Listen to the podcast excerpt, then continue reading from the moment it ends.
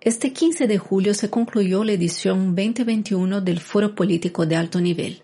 Después de intensas negociaciones, los estados lograron adoptar una declaración ministerial que lastimosamente no responde a la urgencia del contexto que se vive. Mientras ya vivíamos una crisis económica, ambiental, social y política que dificultaba el cumplimiento de la Agenda 2030, la pandemia del COVID-19 exacerbó las desigualdades históricas, dejando hasta ahora 4 millones de muertos, cientos de millones de personas en pobreza extrema y 1.6 mil millones de estudiantes con trayectorias educativas interrumpidas. Pese a la urgencia que vivimos, no ha sido posible llegar a un acuerdo ambicioso centrado en la realización de los derechos humanos y en la acción rápida para la transformación socioeconómica y ambiental. Hay que reconocer los esfuerzos elaborados para terminar el foro con una declaración, porque el documento estuvo a punto de no ser aprobado.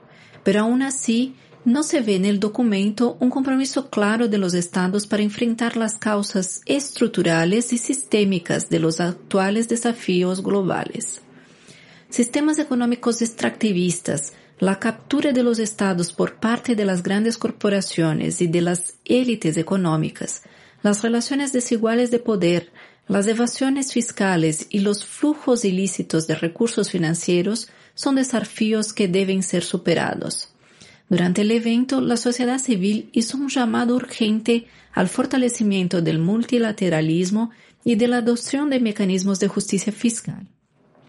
Instó a los estados a romper patentes y a transferir a los países de bajos y medianos ingresos la tecnología necesaria para lograr un acceso equitativo y universal a las vacunas y al tratamiento de la COVID-19.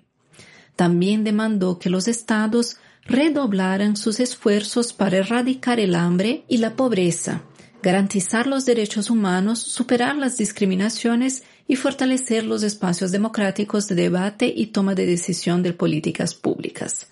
La CLADE participó activamente del foro político de alto nivel.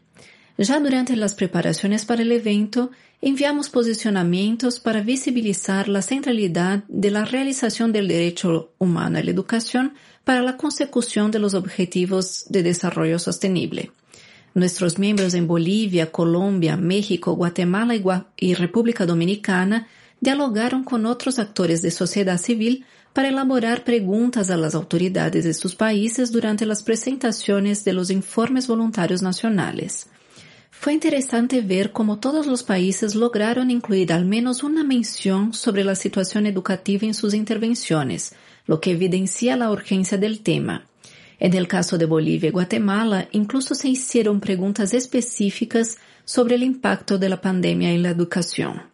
Por otro lado, las coaliciones de República Dominicana, Guatemala y Bolivia elaboraron informes luz sobre la implementación del ODS 4 en sus respectivos países que fueron presentados por la CLADE durante un evento convocado por la campaña mundial por la educación.